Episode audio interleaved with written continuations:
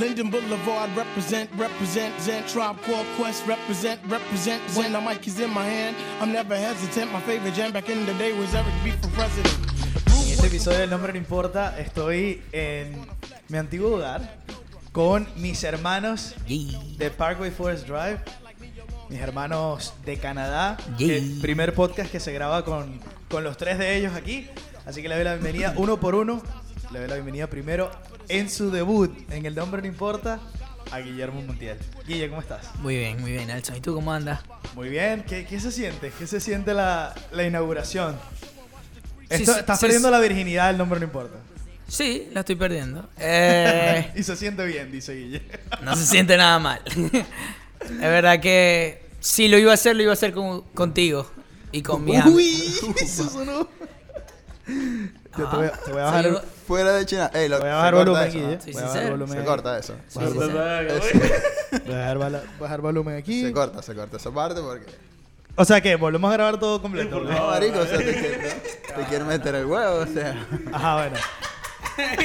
vamos a cortar ahí. Lo puedo repetir. No vamos a cortar nada, no Vela. vamos a cortar nada. Vic, bienvenido al nombre no importa, bro. ¿Cómo estás? Miguel ¿cómo está todo? Todo muy bien, todo tranquilo. Eh, tu tercer episodio. Tercer episodio. Perfecto. Y ahora, uno que ya ha estado, pero dos veces también. Este es tu tercer episodio, Andrés Vaca. Andrew, ¿cómo estás? ¿Todo bien, él? Todo bien, todo tranquilo. No me mires a mí, recuerda micrófono. Eso, perfecto. Hace privado aquí. Ese, en Montreal te cargaba micrófono. Pelota naranja, Andrés. fue un video, man. Bueno. O sea, era podcast, video. Este. mm, Vamos a comenzar a hacer este podcast de hoy. Hoy con los cuatro reunidos aquí. Hemos querido hacer un episodio así miles de veces, pero no nos ha dado, o sea, no nos ha dado el tiempo o nos hemos descontrolado, etcétera. Hoy tenemos la oportunidad de estar aquí sentados los cuatro, hablando, eh, planificamos hablar un podcast. Y una de las primeras ideas para el primer tema es eh, hablar un poco de tenis. Y bueno, obviamente por la dinámica que estaban haciendo en los, en los lives de los jugadores y ATP, etcétera, eh, en el live de específicamente el de Djokovic y Murray, se planteó la interrogante de, construir el jugador perfecto. O sea, ¿cómo escogerías a tu jugador perfecto de tenis? Cada golpe. Separándolo con forehand, backhand, volea, servicio, eh, la parte física y la parte mental. Entonces, yo pensé que podíamos hacer un podcast sobre esto. Creo que es un tema bastante extenso y quizá hay opiniones diferentes. También quiero que, bueno, que se traten, o sea, que, que intentemos traer jugadores que, o sea, que quizá la gente no tiene por ahí. Y obviamente ustedes como grandes fanáticos de, y expertos del tenis eh, pueden dar su opinión. Así que vamos a comenzar. eh, comenzamos armándolo por el forehand, obviamente. El, un golpe que determina tantas cosas, el drive.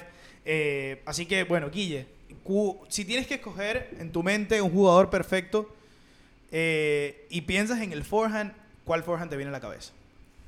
Em, el forehand de Federer. El forehand de Federer. De verdad que me parece que es bastante versátil y si la tiene que si la tiene que poner plana la pone plana, si necesita topspin, topspin, si la necesita cruzar, la cruza. Es muy versátil y es excesivamente efectivo. Eh, creo sin duda, Potencia, potencia, clase, ejecución también, la ¿no? ejecución, la manera como lo hace, va más allá. Si, no- si te vas al detalle, la manera como su forehand es probablemente el más natural que hay en el tour. Si no, Eh, eh, el más natural. Exacto, acabas de dar como un punto interesante porque eso es cierto, ¿no? O sea, mucha gente habla, o sea, aquí vamos a hablar de, que, obviamente cada uno va a escoger quizá en un golpe diferente a un otro jugador que no sea Roger, pero es una realidad que la mayoría del tenis comparte, que Federer es el, el- el deportista con más elegancia y clase que ha jugado tenis alguna vez. Es algo que es como, o sea, todos los golpes son naturales. Sin duda, ¿no? Y Federer ejemplifica la, la belleza y la grandeza del tenis en todo su esplendor. Es el tenis. Eh, es sin el duda. tenis. No hay. Es la representación de lo que tú pensarías es el deporte del tenis. Pero también Nadal hay que darle su mérito porque le ha dado otro aspecto al, al deporte más juvenil, No, le dio... más exacto, dinámico. Le dio la Federer- contraparte. La contraparte de... Sí. Federer O sea, moderno pero clásico. Exacto. Eh, entonces, bueno, Roger, estamos de acuerdo que, que quizá cual- o sea, cualquiera de nosotros le leería a Roger, pero comenzamos bien con forma. Roger. Guille comienza con eh, Federer, eh, Víctor. Bueno, yo me voy con Fernando González, con el forehand. Me gusta esa explosividad, o la explosividad que tenía en la cancha. Lo, su, la mejor paralela en el circuito que yo he visto, por lo menos. Eh, recibiendo saque cruzado, como se movía en la paralela, destruía. Sí. Ese, y es uno de tus golpes favoritos. Es mi golpe favorito, probablemente. Cuando Te- me te sale. lo pregunté en Cuando me días, sale. Cuando me Saca- sí, cuando te. El- Saca afuera. Feña fue uno de los que dijo eh, Djokovic. Sí. Djokovic dijo Feña. Eh, Andrew, ¿cuál es, cuál es tu, tu forehand? El de Roger, definitivamente. De Roger también. Sí, el de Roger es... Es que hace muchas cosas con ese, con ese forehand. Hace muchas cosas con ese forehand. Puede, como decía Guille, topspin, plano, te abre, la, te abre la pelota, sube la malla, swing volley. Todo lo hace bien con el forehand. No, No. Y, y sin esfuerzo, que es lo, es lo natural que puede ser y, y lo fácil que lo hace Pa- ver passing todo. shot, se cansa de tirar passing shot con forehand. Entonces... Ahí tiene un toque. El toque los no solamente así. de que le pega la pelota, sino que también cuando necesita usar muñeca, o sea, Sí, tiene la- eso, lo, eso el- lo maneja como si el fuera una Roger varita. 2010 era un enfermo con ese forehand. Donde Totalmente. se la ponía, Open, la, la, la 2010. maestra la volvía nada. Sí. Entonces, man, el- Es, también está el forehand famoso ese en el US Open que sirve a Agassi y él explota. ese, man. Ese literalmente es el ejemplo de un Y es que, marico, está, estalla el forehand. Sí, estalla. Y Feña también tiene en el US Open un Sí. forehand clásico. Creo que fue contra contra Agassi también, o Stepanek, no recuerdo quién fue. Ahí, eh, sin, o sea, no, no, no podemos diferir en esto. Eh, yo voy a elegir a Delpo como mi forehand, eh, Buen forehand. que es un, es un martillo, ¿no? Martillo, Eh. Muy buen forehand. es eh, probablemente cuando está en forma el mejor forehand del tour en cuestión de efectividad, de cómo controla el juego, de cómo dictamina el, el, el- el tempo, ¿no? Y una lástima que Delpo no haya podido seguir o no haya podido encontrar ese nivel de consistencia que quizá todos nosotros, obviamente, como fanáticos del tenis y además latinos, sudamericanos, queremos que a un jugador latino le vaya bien. Delpo ejemplifica eso, su carácter, su eh, la garra que tiene con el público, pero al mismo tiempo el respeto con los jugadores. Mucho contrarios. carisma, mucho carisma. Carisma, pero y a la vez obviamente tiene la historia medio de mártir, ¿no? De que eh, las lesiones, no lo han dejado ir. Pero creo que bueno, Delpo... Eh, Del Potro es sin duda capaz uno de los de las cosas más tristes del tenis es que el Delpo no haya podido lograr más en su carrera, porque realmente es alguien que lo tiene todo para ser exitoso. Lo ha demostrado, cuando ha vuelto, vuelve y hasta los, los top 3 tiemblan. Yo creo porque que en Delpo- verdad le en un día bueno le gana a Yo quien creo sea. que Delpo, si no se hubiese lesionado, hubiese tenido unos 3 o 4 Grand Slam. Fácil. Pues hubiese tenido otro un Wimbledon. El que ganó se lo ganó a Federer. Sí, o sea, no es que fue que se lo regalaron Y Federer en o prime. jugó con Prime Federer. O sea, un chino. O sea, el tipo lo ganó. Sí. Entonces, bueno, el, estoy, estoy aquí, a, a veces me voy porque tengo que, estoy jugando con los volúmenes. Guille está, está dándole duro, está pegándole del potro style. Entonces estoy aquí intentando, a Víctor te tengo que dar un poquito de volumen. Entonces estoy aquí haciendo el DJ por detrás de, de cámara. Pero, entonces bueno, cada quien armó su forehand. Federer, eh, Guille, igual de Andrés, Feña, Víctor, yo Delpo. Vamos a la, discusión de los backhands, porque eh, yo les decía antes de que comenzáramos a grabar que, mm, bueno, si elegíamos dos backhands para hablar, o sea, si, si cada uno elegía un, uno de una mano y uno de dos manos, o elegíamos nuestro favorito. Entonces, la selección unánime fue solo uno, el favorito. Así que voy a comenzar al revés. Andrew, eh, ¿cuál es tu, tu backhand? Elige uno o dos manos. Fue difícil, ¿viste? Porque hay, hay muchos, hay muchos backhand, bueno. Y, y la otra era elegir un backhand de una mano o de dos manos. Entonces, man, Sí, ¿sabes? literalmente Ya- lo que yo acabo de decir. o sea, literalmente Pero lo que sí. yo acabo de Ah, decir. sí. Una doble- de repetir. Eso doble. fue desarrolla tu pregunta. Ajá. Classic. Em, La respuesta, bro. La respuesta, tuve, tuve, tenía dos en mi lista. El primero que escribí fue Nalbandian, pero lo borré y dije, voy a ir por el backhand de Nole. Nole, Sí. Djokovic, perfecto. Comienza Andrew con, con Djokovic. Eh, backhand de dos manos que eh, también fácilmente pudiésemos hablar del Hace mejor de la historia. gana, hace lo que le da la gana. Hace lo que le da la gana y también es, es el golpe que saca de, de aprieto el, El backhand, backhand de de dos Nole. manos de Djokovic. Es, es un golpe que... Y, y- Es y con el ese backhand que le hace paralelo... daño a Nadal y a, y a Federer. El backhand paralelo de Djokovic. Con ese es el golpe que hace la diferencia contra Nadal y Federer. Ton- Entonces, y eso es... Súper consistente, súper consistente. palabras grandes. O sea, ¿cuál es tu golpe para ganarle a Federer y Nadal, tu backhand. Entonces, sí. Sí, lo, lo estable que es y lo sólido. que es. Nalbandian también Muy consistente. mismo con ese backhand. Entonces, por eso es que me costó. Sí, Nalbandian era una buena opción, sin duda. Eh, Vic, ¿cuál es tu, tu backhand? Ya elegimos, comenzamos con dos manos. ¿Tú con quién te vas? Bueno, yo me voy con uno de una mano. Me voy con Federer. El de Roger, ¿ok? Prácticamente, sin discusión, de los mejores backhand de la, de la historia del tenis, si no se puede decir. Eh, poetry in motion. Sí. Lo puedo describir de esa manera. Sí, sí, lo- Es el backhand más bonito de todos. Y lo mismo pudiese, pudiese decir del forehand también. Sí. Visualmente creo que es lo más natural que se puede llegar a hacer. Sí. Es que hace, lo hace ver muy fácil. Ese. Mucha gente, mucha gente que, que no juega tenis a un nivel tan alto ve a Federer y dice, ah, bueno, es fácil. el tenis". Pareciera fue- fuese fácil el Es tenis. fácil el tenis. Y sí, es que yo veo a Federer y lo hace tan fácil. y yo, Pero métete en la cancha. Ahora se lo Ah, en la cancha. Se complica Yo creo todo. que si supieras que a mí cuando en el- los días que le entra el, el backhand a Federer me parece que es el mejor backhand ever. Pero me gusta mucho uno de dos manos, que me gusta el backhand de Nadal. Siempre me ha parecido que el backhand de Nadal es excesivamente eficaz Sí. y efici- o sea, es demasiado eficiente porque la mueve como le quiere.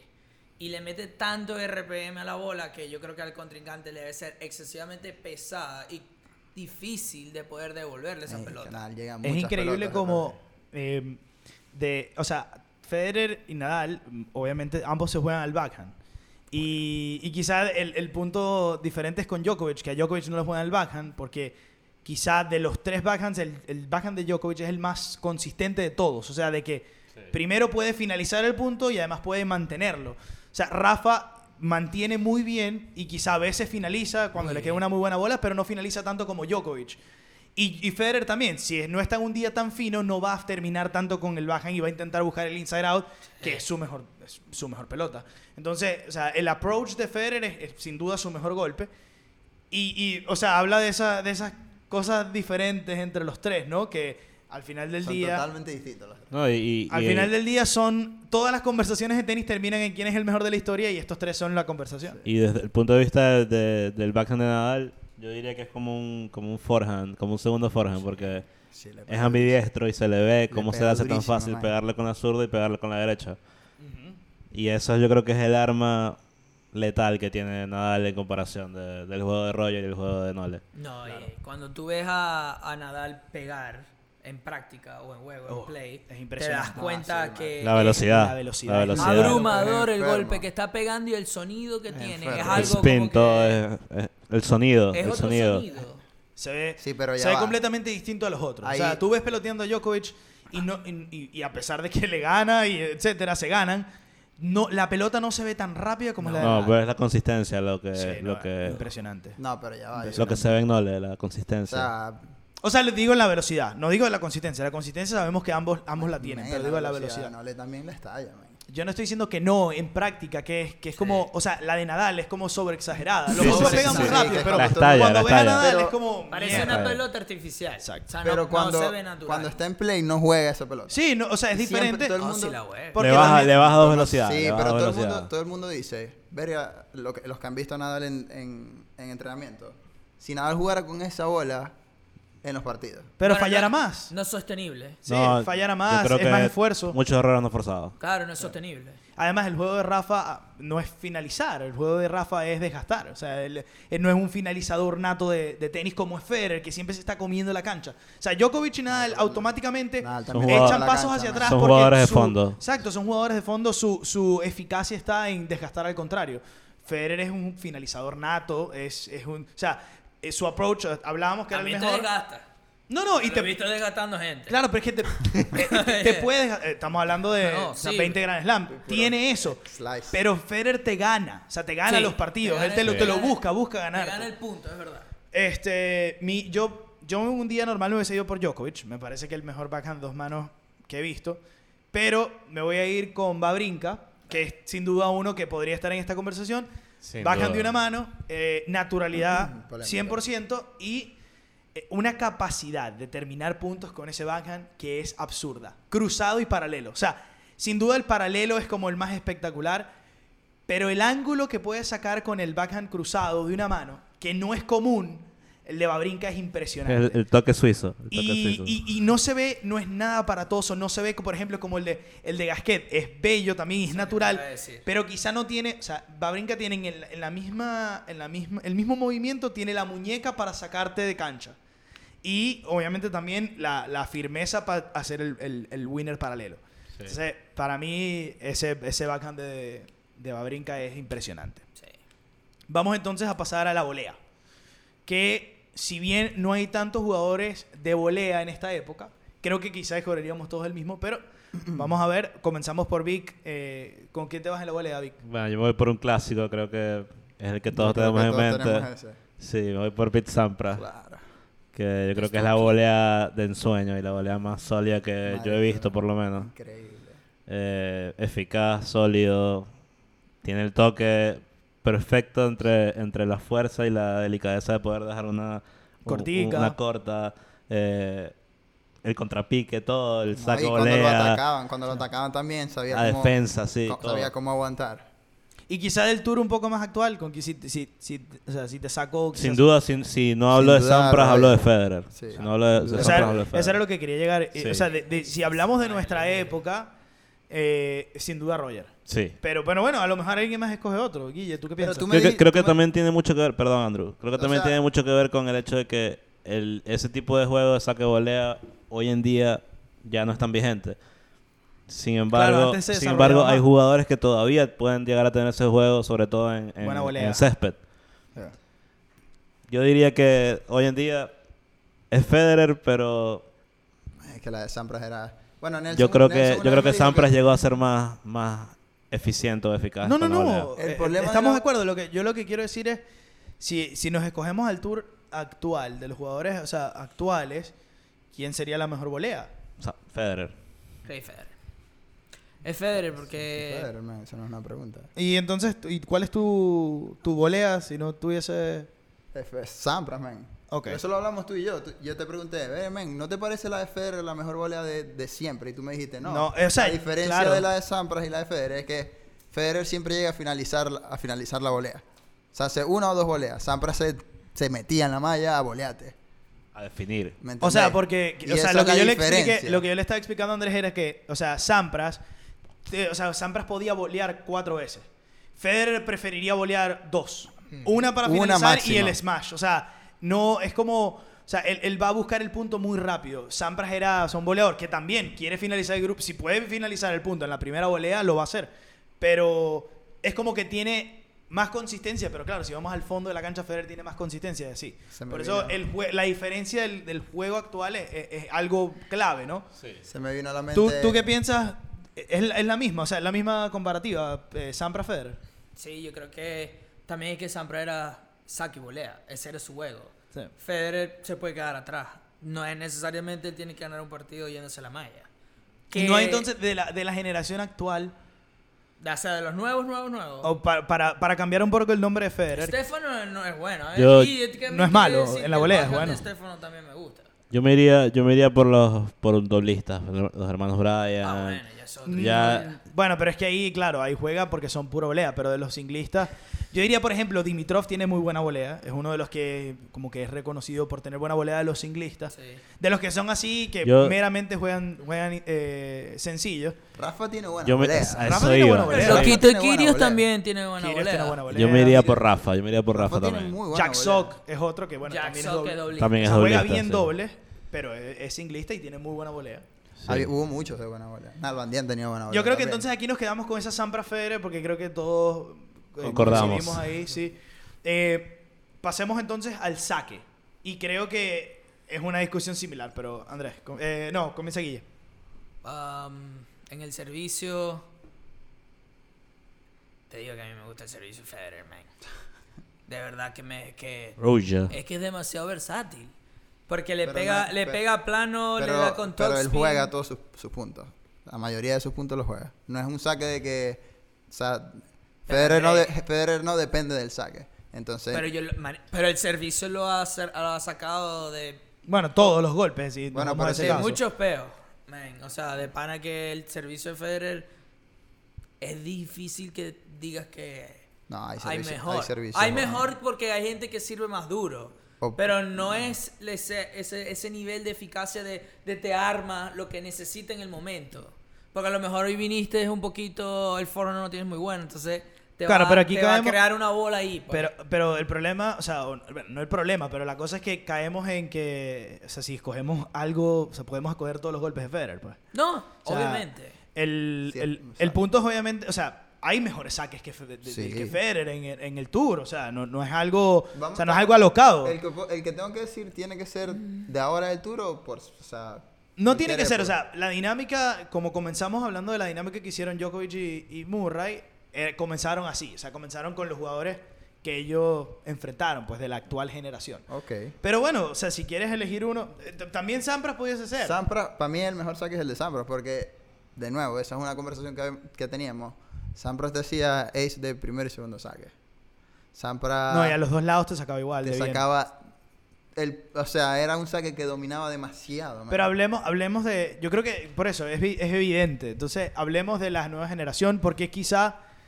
O sea, la idea de nosotros que vemos tenis y que conocemos tenis es que quizá le podemos dar la perspectiva a otra persona de, hey, este, este jugador lo hace bien. Porque la mayoría de la gente conoce a Nadal, Djokovic y, y Federer. Sí, yo, yo, yo diría que yo me iría por un sacador más como John Isner, Claro. que es efectividad John. al 99.9%, Sí. prácticamente. Y obviamente su juego básicamente depende de su saque. Si no saca bien, es muy probable que pierda el partido.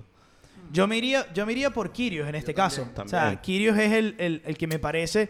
Más que- reciente aún que, que... Más reciente aún que Isner. Sí, o sea, eh, y es como, o sea, no es, o sea, no es saque y volea, No. pero lo importante que es para su juego la volea eh, es, o sea, es clave. Pues, Elemental. perdón, el, el saque, el- lo Sí. que digo. O sea, el, el 80% del juego de Kyrgios es saque. Sí. 80%, o sea, es lo que lo, lo ayuda a... Entonces, Si nos vamos más atrás aún de Isner, mucho, entonces Ivo sí. Karlovic es otro... Anderson. Claro, sí, son- Ivo Karlovic, otro nombre. Raonic. Milos Raonic. comple- sí. Claro, que son Philip grandes sacadores. Y sí, y sí, claro, y si tenemos que hablar del Big Three y los... Eh, ¿Quién quizá tiene el mejor saque? Federer. Roger, es Roger. Federer. Andy Roddick también teníamos. Andy Roddick, por amor de Dios. Muy buen saque. De Roddick muy buen era, saque. esa era La cuca. la especialidad de la casa. El, entonces, bueno, tenemos saque, cada uno. eh, y vamos entonces a pasar a la parte, la parte física. Digamos la parte física. Eh, comenzando, comienza Víctor.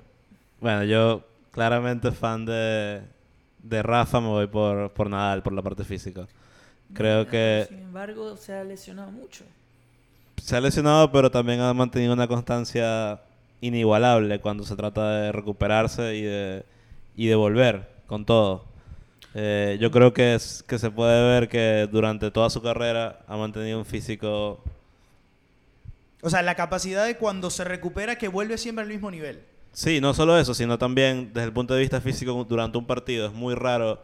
Él lo da al todo, el 100% Sí, en cada partido. duda. Y el desgaste que puede tener no, no es tan, no es tan eh, duro o tan, tan marcado como otros jugadores que se pueda ver en el circuito. No, pero sí, a eso vamos. O sea, digo, eh, me parece que es muy meritorio lo de Nadal porque cada vez que se lesiona, llega al mismo nivel y llega a ganar Grand Slam. O sea, Correcto. Eh, a Federer le costó después en las lesiones, a Djokovic lo mismo, tuvo un periodo de adaptación. Y a Rafa también le ha costado, no es que ha vuelto de una vez, pero, Pero, todos lo, he- lo han hecho al final del día.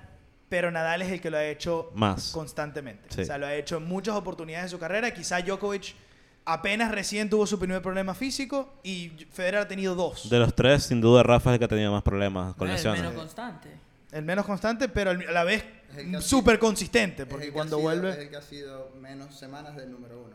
Sí, correcto. De los tres. Eh, Claro, y habla de esto, habla de este caso, o sea, de perderte partidos y sobre todo cuando de repente ganaste Roland Garros, ganaste Wimbledon y ya no puedes jugar toda la temporada de cancha dura, entonces obviamente se complica. Andrew, eh, ¿quién es tu, tu parte física? Yo estaba pensando en, un, en- o sea, el de la nueva generación, en Dimitrov. Ok. Dimitrov tiene, es un jugador que, a pesar de que pareciera que no, no debería hacer tanto esfuerzo porque tiene mucho talento, es el Baby Federer. Este, sus partidos siempre son muy físicos y él lo gana por su físico. Cuando estaba, en- obviamente, él es irregular, demasiado irregular, pero físicamente él es- tiene esa fuerza para ganar esos partidos con su físico. Yo te voy a decir que me parece a mí que físicamente ha sido fuerte y constante. Que no ha sido un gran jugador de tenis es sé distinto. Fernando. Verdasco. No, Fernando No. Verdasco, man. Verdasco siempre ha estado... Y es conocido por su físico en Es el conocido por su físico, es alguien que siempre estaba ahí. Rara vez tú has escuchado que alguna vez se ha lesionado. Capaz no ha tenido el desgaste, no ha jugado los partidos, la misma cantidad de partidos que le han costado tanto físico Sí. como Nadal, pero Bueno, ¿Cuánto también es que el juego, el juego de verdad, Verdasco? el juego de Verdasco es muy distinto al de Nadal. Entonces, pero también muy físico, sí, muy pero- agresivo. Sí, pero si Verdasco no está en un día en donde puede, puede terminar su golpe de poder, no es el tenista consistente fe- eh, Nadal, no. Nadal Djokovic. O sea, Verdasco no te gana un partido sosteniéndote. No. Verdasco te gana un partido con, con agresividad. No, pero yo no me refiero a- al tenis, me refiero a su físico. En el No, claro, que exacto.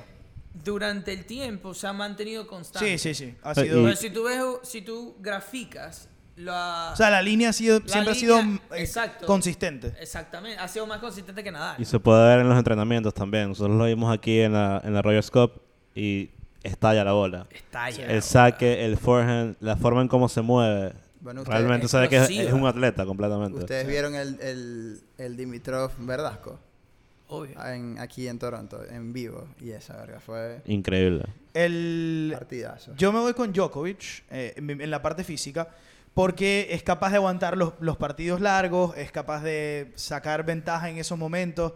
Hay una cosa que tiene Djokovic que, que quizás es algo que no se habla mucho y es lo clutch que es. O sea, Djokovic es, eh, cuando se enfrenta a puntos de match point, no tiene miedo a tirar el gatillo. Y eso es algo que yo no he visto hacer tantas veces a Federer y no he visto hacer a Nadal. O sea, de que en el momento de que tienen que salvar el match point, tiren el gatillo con todo lo que tienen. O sea, no me importa aquí voy a fallar, pero voy a jugar la mejor bola posible. Yo difiero de eso. Yo he visto a Federer hacer Bueno, eso. pero, o sea, el- el- la idea es esa, pues, que, que difieras, pero eh, es lo que es, lo- es mi opinión. Y, y- y me parece que el, el físico de Djokovic toda su carrera ha sido muy fuerte y ha sido el, el factor que lo ha separado en los últimos años de Nadal y de Federer. O sea, porque en golpes y en, en tenis son similares, pero es la parte, la parte física de Djokovic que ha prevalecido en, en esos partidos. Y probablemente el aspecto que más ha trabajado. Sí, exacto. Bueno, pero tuvo los problemas respiratorios. Correcto. Problemas que- respiratorios, cambió dieta, cambió entrenamiento, ha hecho, ha hecho Sí. muchísimos ajustes y por eso yo, yo me voy con Nole. No es que, con esto digo que Djokovic sea clutch, no estoy diciendo que Federer o que Nadal no sean tan clutch, pero, me- o sea, hay momentos a lo largo de, de la historia reciente de Djokovic en donde se ve con, y se lo ha hecho a Federer en dos oportunidades, se lo hizo Nadal una vez en el US Open, o sea, que con match point en contra juega el mejor juego que tiene y termina dándole la vuelta al partido. Entonces, y, y lo ha podido hacer contra Nadal y, y, Federer. Entonces, me parece destacable. Hablemos entonces de la parte mental, que yo creo que aquí la balanza se inclina por un lado, eh, pero quiero que comience Guille. Am, bueno, si supieras que mentalmente es de- yo creo que es probablemente las preguntas más difíciles. de Yo creo que es la más fácil. A mí no me parece tan fácil porque hay ¿Tú qué piensas? Voy yo de una. No, no, no, no, no. O sea, ¿qué piensas? ¿Es la fa- es más Ah, fácil? que si es la más fácil o no. Probablemente, Yo creo que es la a más mi, a fácil. mi forma de pensar también es la más fácil. Es la más fácil, sí. Pero, Pero bueno, entonces Guille, elabora, porque nosotros tenemos la misma respuesta, sí, parece. Sí, sí. ¿Qué piensas tú? Andrés? No, no, no, Rafa, elabora tú, porque tengo- es que él tiene- o sea, tenemos la misma. sí. Tenemos a No me Rafa. parece que es tan sencillo porque la parte mental ha sido. O sea, Nadal es muy, muy, muy fuerte. Pero a mí me parece que no le ha sido más fuerte. No le. A mí me parece que no le ha sido más fuerte que Nadal mentalmente. Porque tuvo como la incubadora por tanto tiempo y mentalmente siempre se estuvo creando y creando y creando y creando el número 3. Y de- ahora se despegó solo y se ha mantenido despegado de, de rato. Que Claro. el único otro jugador que lo hizo así desca- descaradamente ha sido Federer. Que, Sí. es- que se despegaron, o sea, que son boom, boom. O sea, no han, no han tenido a alguien al lado, al lado, al lado. Nadal estuvo al lado, pero de otra manera. Sí, yo, yo me iría más, desde el punto de vista de Rafa, por la, por la parte de, de las lesiones y cómo ha vuelto, que yo acabamos de mencionar en la parte, en la parte física. Que es, por eso es que Rafa es mi, es mi elección también en la parte mental, que van de la mano. Eh, yo pienso que Rafa es el ejemplo de una mentalidad aguerrida donde no hay nada más que ganar y él no va a dejar de dar el último esfuerzo y el último respiro hasta saber que el partido se acabó. Que Claro, que está muerto todo. Sí. O a Yo- lo mejor es el que lo demuestra mejor. O sea, obviamente el, el punto de Guille es mega válido. Válido, completamente. Y probablemente algunas personas coincidirán. Yo digo que para mí es, es Nadal. Es porque Djokovic a lo largo de su carrera ha tenido momentos en donde se va de los partidos. O sea, se- e- e- es de ese jugador que es temperamental, a pesar de que es muy sereno. Pero hay, hay- exacto, se molesta, o sea, se puede también. encarar, o sea, se puede picar con, No, el, con el- no el la banca, el, coach, el árbitro, o sea, el umpire, cualquier, o sea, se puede, se puede salir del partido. Y siento que Rafa es mucho más sereno en consistencia y eh, la capacidad que ha tenido también para volver de, los- de los momentos que tiene, o sea, de, de volver de, de puntos que en donde está perdiendo y recuperarse. Eh, creo que Nadal consistentemente quizá lo ha hecho un poco más que Djokovic, así que por, por eso yo lo tenía tan evidente con Nadal. No, y, ¿Qué y es un, tú? y es un caballero también. Sí. Si lo vemos desde el punto de vista como, como individuo. Yo creo que los tres Son del el Big. Three, el Big Sí. Three cuando, cuando pierden, los tres son eh, muy caballeros. O sea, Sí, son- ninguno. Mucho respeto. ahí, Sí, mucho, respeto. Pues son jugadores. O sea, Sí, son jugadores, exacto. son Está- jugadores, están conscientes de que perder es un, es una- un ellos- resultado. Es parte, del, Exacto, es sí. parte del juego. Y bueno, Yo- y que están perdiendo con... Tú piensas Nadal también, ¿no? Yo pienso que Rafa también. Rafa, como lo que estábamos diciendo, Rafa no, Rafa no, no se molesta. Se molesta, se molesta con algunas cosas, pero no es que está picado y se va a salir del partido que porque se está picado y tal, exacto. y se pelea con todo el mundo, no. Él está ahí, concentrado, yo no salgo de aquí hasta ganar el partido. Bueno, eh, terminamos la dinámica. Vamos a repasar cada uno su jugador, ¿se acuerdan? Sí, yo, no- sí. yo- yo a, mitad de camino los dejé de anotar. Sí, sí, yo lo tengo. Eh, Yo lo tengo anotado. Andrew, entonces, ¿lo tienes tú? O el- Aquí yo lo tengo anotado. papá. Yo, yo voy con eh, mi elección de forehand fue Feña, backhand Federer, saque John Isner, volea Pete Sampras, físico Nadal y mente Nadal. Perfecto. Muy nadalista, Víctor. Eh, Giller, ¿tú lo Yo- tienes? Eh, del forehand elijo a Federer, de backhand elijo a Nadal, de mental elijo a Nole y físicamente a, a Verdasco. Y volea y saque. Volei y saque, Federer Nadal. Eh, Federer Sampras, disculpa. Ah, exacto, sí. Volea, exacto, lo que, lo que dijimos. Y en saque dijimos. ¿Tú, tú dijiste Federer? Exacto, tú dijiste Federer Exacto. en el saque. Eh, Andrés. Yo puse el forehand de Roger, el backhand de Nole, la volea de Sampras, Exacto. el saque de Sampras, Mm, Va. em, Fácil. El físico de Dimitrov El físico de Dimitrov y la mental y de la mentalidad de Rafa. Y yo me fui con eh, Delpo, Babrinka, volea, eh, obviamente Roger Sampras, eh, saque Kirios, la parte mental Nadal y la parte física Djokovic. Ahí terminamos entonces. ¿Y del potro? Forehand. Forehand. Forehand. Eh, Todo. bueno, terminamos el debate tenístico, muchachos, y completamos lo que es la primera parte del podcast que, final, que esperemos que se repita esta cuarentena.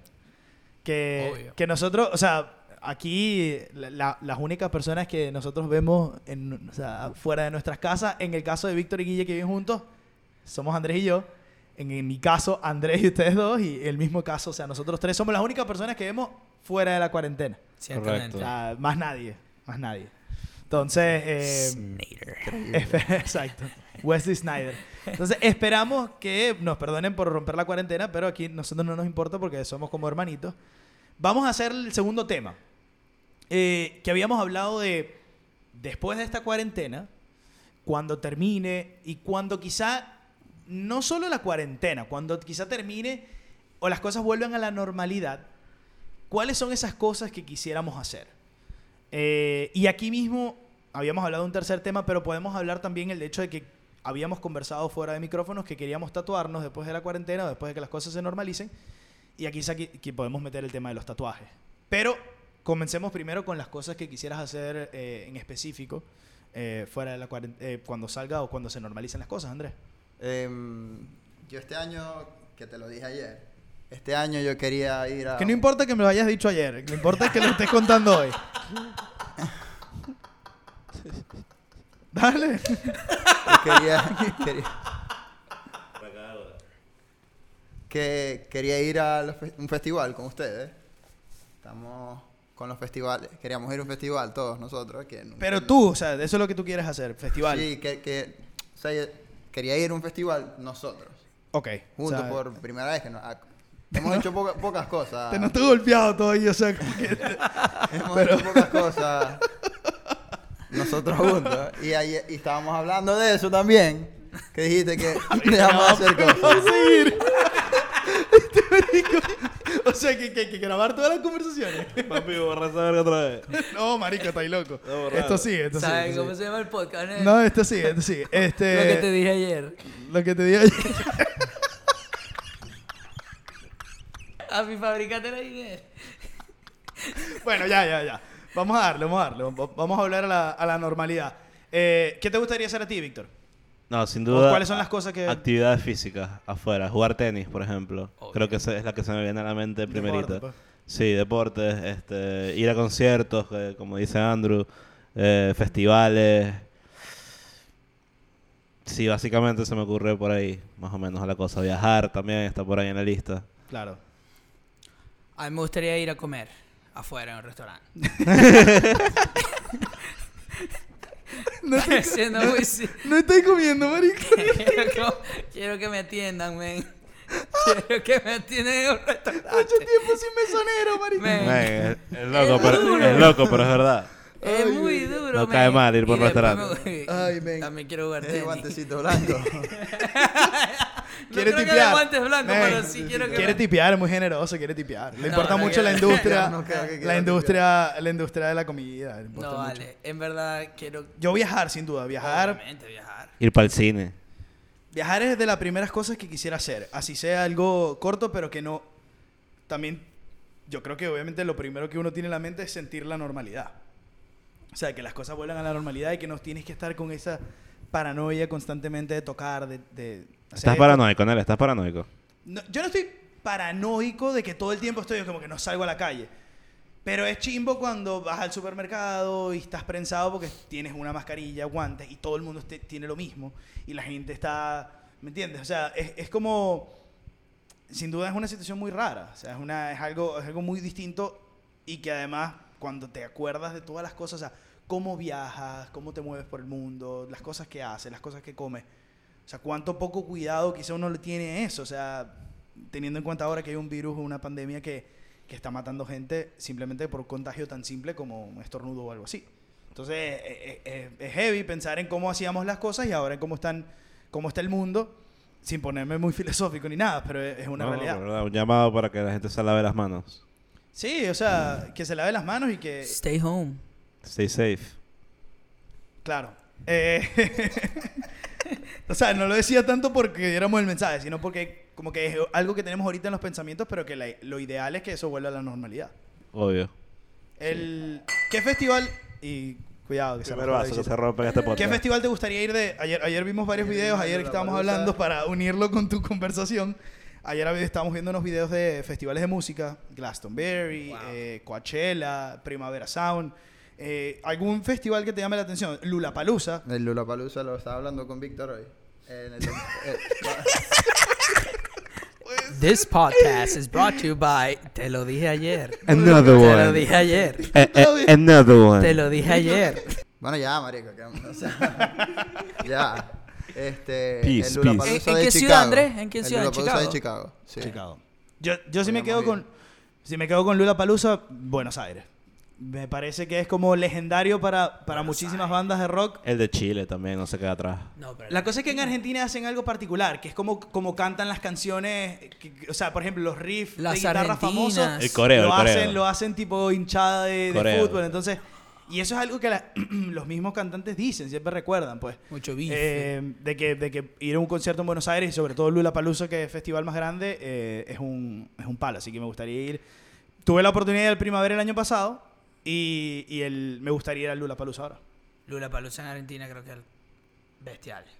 Porque el, se presta el concierto, la- el país se presta, la ciudad se presta para ese concierto. Creo que la forma de cómo ellos son, son latinos, pero son semi-europeos, tienen su propio estilo. Especialmente para los artistas que van de Lula Palusa, creo que eh, o sea, es el escenario perfecto para ese tipo de música en Latinoamérica. Sí. Sí, yo creo, yo creo que sí. ¿Tú cuál te gustaría? Papi, Woodstock 69.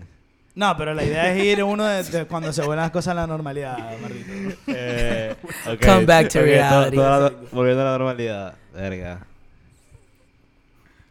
Y yo no creo que es 69, ¿oíste? Que es como más adelante. Así le dieron. No, 69, marico. No. El, de, el de Hendrix. ¿Ese no es, el de Yo Hendrix? creo que es 70 algo. No, bro, es 69, I'm sure. Ok, está bien. Vamos a Este, fact check aquí. Yo creo que yo creo que ahorita en la actualidad me iría por Coachella o La Palusa también, Glastonbury también es otro ¿Qué- que ¿Cuáles son algunas de las bandas que quizá dijeras Vampire? Weekend, eh, sin duda Arctic Monkeys que es mi banda favorita, Tame Impala que están sonando demasiado en los últimos años, eh, Tame Impala? todos los headliners, quiero todos los, decir algo. todos los headliners que, que- que 69 suenan. Big. ¿Por qué no agarraste un álbum de Arctic Monkeys en el último podcast? Porque soy un huevón. Ah, ok. solo quería, solo, Solo- quería que solo quería- Yo le dije lo que quería escuchar. Ok, Exacto. Yo creo que se, ey, se, se volvió loquito queriendo poner a Bad Bunny en el, en el Ah, top man, es que hay mucha competencia. Esa es la realidad. Hay demasiada música para Hay elegir. mucha competencia para entrar en tu top. O sea, Claro, las- man, las o sea, bandas se no es fácil, ¿me entendéis? No es fácil. Las bandas se están, Están peleando. compitiendo. O sea, sacaste, sacaste a Arctic Monkeys por Bad Bunny. No, O sea, no, no, metí, a, metí a Led Zeppelin por Arctic Monkeys. Lo cual me parece que está bien, pero realmente no es, no es lo que yo... O sea, no se replica con lo que yo escucho día a día. Día a día escucho más Arctic Monkeys que Led Zeppelin. yo creo que fue más con el contenido que ese simbólico. Pero Correcto. está bien, o sea, porque la Es- idea era eso. O sea, la idea era exacto. como que quizás los que más te marcaron. No necesariamente las cinco bandas que escucho todos los días, porque quizás no es todos los días yo no escucho Frank Ocean o, o Kanye o Radiohead. A Sí. veces, o sea, uno tiene como distintos moods. Pero es como que eh, cada uno significó algo específico en ese momento. No, y, si, y si podría elegir, me encantaría escuchar a estas bandas hoy en día, pero volviendo al tema, Claro. yo creo que estos serían los, los, los headliners que me, que me gustaría escuchar. ¿Tú quién te gustaría ver en, en vivo? Arctic Monkeys hay que verlo. En vivo hay, es un concierto que hay que ir. Ah, yo, yo fuera a un concierto de Bad Bunny también otra vez. Me gustaría ir a un concierto de Bad Bunny. Lo tengo en la lista y de pana, de pana, de pana, pagaría que jode por ir O a sea, un festival así, Un que es festival mucho, y- que es y mucho que- la movida y que esté Bad actual, Bunny. que hay, que hay rock y hay reggaetón. Sí, o sea, sí, an- sí, antes, sí. qui- antes era... Él estuvo en Coachella. Se rompió Ah, la barrera completamente. Bad Sí, Bunny ¿verdad? estuvo, o iba a Coach- a Coachella este año. Creo que él, fu- él estuvo el año pasado. No, fue, creo que fue J J Balvin, J Balvin fue el que fue. Fue Y yo, Balvin. yo vi a J Balvin en el primavera del año pasado y fue un espectáculo. Un espectáculo. Rosalía y J Balvin, ambos, dos shows muy buenos. eh, y, y, y habla un poco de, de que ahora se le está abriendo ese espacio que antes quizá era reservado para otro tipo de música. Ahora se le abren los festivales porque es masivo el reggaetón y la gente está, sobre todo en España, la gente consume muchísimo reggaetón. Sí. Sí, obviamente. Eh, de las personas, de los grupos que me gustarían ver o de los artistas, mm, me, me gustaría verlos antes que se muera Paul McCartney. Claro. No, no, no he tenido chance. Y yo no soy muy de conciertos, aunque me encanta la música, pero creo que eso sin duda fuese. Ah, John Mayer, que John Mayer. he cometido el error dos veces antes que eh, Víctor. John Mayer que no es un no es un cantante y no- nunca ha sido un artista de que se lo han llevado a, a este tipo de festivales. O sea, quizá no tiene No es un artista de festival, no es un para artista de nada. festival. Y él mismo, nada. No, no es un lo artista dice, lo ha dicho en festival. entrevistas que, que quizá una de las cosas que a él no es que le, sea, no es que lo, no- lo recuerdan, pero que quizá por algún momento lo pensó, era que él en eh, nunca lo ha reclamado ningún género. O sea, nunca le ha reclamado ningún crowd. Es lo que, como él lo decía. O sea, como que él nunca ha sido el Coachella crowd. Él nunca, él nunca ha sido como que este tipo de cosas. Y ahora es como, o sea, ahora está muy popular. Siento que últimamente John Mayer está como muy, como ha hecho como mucha fusión de música. Creo que está muy en, eh, en boga de la gente. Sí. John Mayer es, es un artista simple de, de confundir, donde si no lo conoces crees que el tipo nunca ha hecho nada, pero si lo conoces sabes la magnitud que tiene en la música y lo que representa. Porque de los más heavyweights, todos lo reconocen como uno, excelente guitarrista, dos, buen cantante y tercero, un brillante compositor. O sea, y ha sacado mucho talento nuevo. A mí me gustaría quizá ver a, a un- algún rapero o un Childish Gambino que no lo he podido ver en vivo, algo así. O sea, me gustaría ver algo un poquito más... eh, Yo fuera un Kanye. a un Drake también, un Drake en vivo. Drake, pero un Kanye creo que sería muy artístico. Impresionante. Eh, una de las cosas que habíamos hablado antes eh, era lo de los tatuajes, que también dijimos que quizá aquí hay tres que son muy pro tatuajes, que tienen tatuajes y hay uno que no, o sea, no se tatúa ni, ni nunca ha querido tatuarse. Entonces es interesante saber la, la, la perspectiva de Guille, pero habíamos conversado, y Andrés, todavía es una idea que tú, tú habías tenido, que era de, de tatuarnos a lo que, a lo que volvieran las cosas a la normalidad. Sí, tenemos que... Antes de que empezara la cuarentena yo me quería tatuar. Y bueno, ajá, estaba trabajando, estaba full, no podía hacer... No, no, no le saqué el tiempo. ¿Y por qué te quieres tatuar? Me quería tatuar. O sea, me quería poner algo, otra cosa en el brazo, en el, brazo, el primer brazo que me tatué. Entonces, me quería, quería comenzar a formar varios tatuajes que me quiero hacer en el brazo. Entonces dije, bueno, voy a comenzar por esto. No había un motivo. ¿Cuál es. ¿Cómo decides me voy a tatuar esto? Men, lo, lo ves. O sea, Es algo A que te mí me- gusta y te lo quieres poner en Es que el- hay, sí, hay varias tu- tu- formas. Tu, ¿eh? tatu- tu- Bueno, esa tu es la que cuerpo, Guille. eh, el tatuaje es un arte es y tú te diferente. pones, lo ves, te gusta, te lo tatúas. Es así de simple. Pe- sea, pero es así, o sea, no, no representa algo más allá. A Depende. veces, Esto tiene- a veces hay, hay tatuajes que representan momentos o representan cosas que te quieres recordar o te quieres poner un, te quieres poner un mensaje. Tú tienes hay- un solo tatuaje. ¿Cuál que, fue que este? fue un mensaje que yo me quería poner para mí. Ese fue en mi primer tatuaje. Pero después... Entonces sí hay muchas, muchas, pero muchas también, razones. Pero hay, pero hay tatuajes que me gustó como lo vi. Quiero que, creo que me queda bien en esta parte de, Así. de mi cuerpo y así, me como lo, hago. así como lo estás diciendo. Sí. Tan sencillo. Bueno, te lo así. tienes que... Exacto, te lo vas a Sí. comenzar a hacer así, pues, lo que, es lo que te Wow. estás diciendo. Pero prácticamente... Me parece muy valiente. O sea, yo lo elegí por algo que, que, que quería hacerlo. O sea, quería hacerlo y significaba algo para mí. Esa fue la elección. Ok. Y, y me lo regalé a mí mismo. Y, y creo que por un tiempo seguiré, o sea, seguiré yendo en esa oleada. O sea, Y ahora que lo buscaré tienes- cosas. ¿Qué, ¿Cómo te sientes? Me siento igual, no es que me siento mejor o peor, me, pero me gusta mucho. O sea, Man, me lo gusta disfruto. Sí, yo No, también. pregunto, siento que es como algo- alguien que no tiene, pregunto. O sea, porque una de las cosas que yo pensaba antes de tatuarme era, o sea, pensando, o sea, ver el tatuaje 20 años después, o sea, tendrá sentido, pues, o, o como que ver lo que ya es parte de mi cuerpo es como me representa. Y la verdad es que ha pasado casi un año desde que me tatué y, y sí, o sea, sí, sí me representa, pues, o sea, me gusta, me gusta cómo se ve y me gusta lo, lo que significa para mí, que al final del día es la única persona que le tiene que importar, entonces. O sea, yo creo que sí. Oye, yo, yo creo que hay, hay muchas razones. Puede ser por algo sentimental, con algo que tú te sientas eh, identificado. O puede ser, como dice Andrew, algo que simplemente te gustó cómo se ve, el diseño, y, y lo quieres tener tatuado. Tú Eh, tienes, tú tienes como que los dos. Yo tengo, el, sí, prácticamente tengo los dos. Uno es un mensaje que fue el primero que me hice, como muy similar a lo de Andrés. Que era por ti, pues, porque... Sí, que bueno, tiene realmente tiene demasiadas razones y es bastante profundo, lo cual no voy a entrar en detalles aquí. Eh, y el otro es eh, algo más visual, algo más, un diseño que... que- Te viste y te, te gustó. pero sin embargo también es como un híbrido, porque también tiene un significado que es muy profundo y tampoco voy a entrar en detalles aquí, pero no representa o sea, tú visualmente... estás diciendo que tú eres muy profundo, pues una persona muy profunda. No, es, es algo, muy, es algo muy íntimo, es algo muy personal. Y creo que aburriría demasiado a la gente si lo Está explico. bien, Entonces mejor me voy más por, lo, por la explicación visual de Claro, lo que sí. hice, que fue algo que vi en Instagram. A mí- como a mí me mucha, men- mucha gente eh, ve o, o toma ejemplos de, de- de esta red social. Exacto, que tú lo ves, Y- "Erto, me gusta, me gusta ese tatuaje, creo que, Exacto. me, creo que se me, me puede quedar bien a mí, lo buscas y también lo puedes agregar cosas que, Que tú le quieras que tú cambiar. le quieras cambiar, o sea, no tiene que ser exactamente igual, pero va por ahí. Eso exactamente hice yo. yo. Yo yo le llevé un diseño a la persona que me iba a tatuar. Yo fue por walk-in, o sea, no hice ninguna cita, sino que simplemente fui al lugar donde te tatúan y, y, Y llegaron a en el idea, lugar, pues. exacto, me hicieron el tatuaje. Eh, ya yo pre- previamente había ido como 3, 4 días, días antes para mostrarle lo que quería hacerme. Y o sea, ella tenía una idea. ya pues. tenía una idea, exacto. Y me dijo, ven este día. Entonces, más o menos es como una cita, pero no es tan formal como una cita, digamos. Claro. Claro, y si es algo sencillo, quizás te lo puedan hacer el mismo Correcto. Y de ahí ella vio el diseño e hizo su propio diseño. O sea, ella no fue que lo copió, hizo algo Sí. propio en base a lo que yo le mostré. día. Guille, o sea, tú has estado por mucho tiempo en, o sea, en negación de los tatuajes, o al menos no. O sea, no, no, no, para ti no son, o sea, no es algo que te harías, pues. Por- no o es una prioridad. No. Y ahora es que los escucho como que reafirma eso.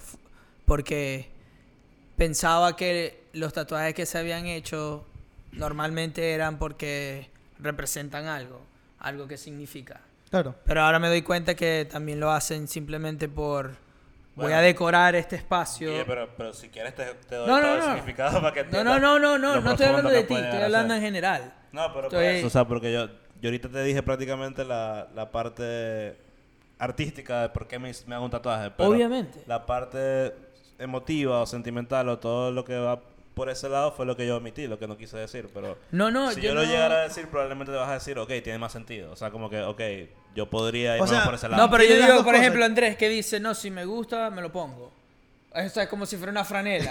Bueno, pero por eso te digo, No, hay- no, por eso es te digo, depende de la persona y hay muchas formas o muchas razones por las cuales Bueno, tú te quieres hacer un también- tatuaje. también- no se los ha y- hecho. Y no, están No, así. no. Pero no se los ha Y hecho. no, y no están así. ah, bueno, entonces estamos desglosando No es la que- idea. No es tan no así. No es tan. Ah, me gustó exactamente eso, me lo quiero tatuar yo. O sea, yo creo que el, el- el- el Ah. punto también es que, o sea, Pero hay gente que ¿hasta es qué así, punto esa es una llegarías a realidad. hacerte tatuaje? Hay gente que es así, Sin por duda. eso que te Sí, digo. sí, sí. Al, al- realmente a la persona le- que le gusta el Guille, tatuaje pero sí. no tiene que haber un significado. Sí. ¿A ti te Simplemente gusta, lo que a ti te gustan los relojes? Sí. ¿Qué es lo primero que tú haces? ¿Comprar reloj? No. Si lo puedo comprar. No. Ver el reloj. Vérselo, a ver cómo le queda a esta persona. A esta persona le queda bien. esta- Mm. este tipo de persona le Claro, puede pero es bien distinto, te lo este puedes, de pero Andrés, te lo puedes quitar. Exacto. O sea, el- este es el, el- el Pero, punto. o sea, es- le O gusta. sea, el punto es que el tatuaje es, es algo que está permanentemente en tu cuerpo. O sea, a mí me puede gustar una franela, pero no quiere decir que me la voy a poner todos los días. Eso es lo que está diciendo Guille. Ese siempre ha sido mi pensamiento. Mi pensamiento no es que el tatuaje sea malo. Súper válido. Eh, mi pensamiento es que no lo sé cómo me voy a siempre. sentir mañana con esto.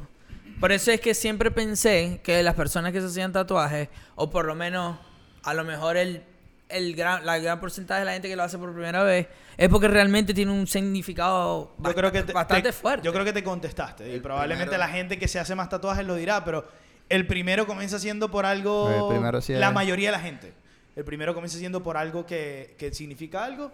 Y luego es porque ya simplemente les gusta el arte y dicen, o sea, ay, me gusta esto, me gustaría ponérmelo. No, Pero es interesante explorar la idea de que me voy a tatuar algo no porque me representa nada, sino que simplemente porque creo que va, va a va a tener bien. coherencia con, con lo que, con, con lo, lo que lo que quiero, con lo que quiero en la pintura mostrar que estoy aquí. armando. pues. Sí, exacto. No, mostrar y, aquí. y ahí, va- ahí va la parte artística de todo esto, que al final Mm. es una expresión artística de lo que tú quieres eh, exponer de ti, digamos. O la parte que quieres mostrarle a los demás.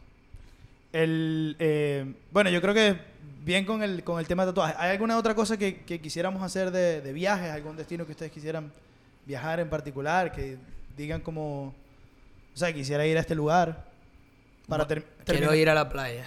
Sí, Tengo muchas ganas de ir a la playa. yo también. ¿Cuál playa? Sobre todo porque I don't know, pero nosotros en Canadá venimos de pleno invierno.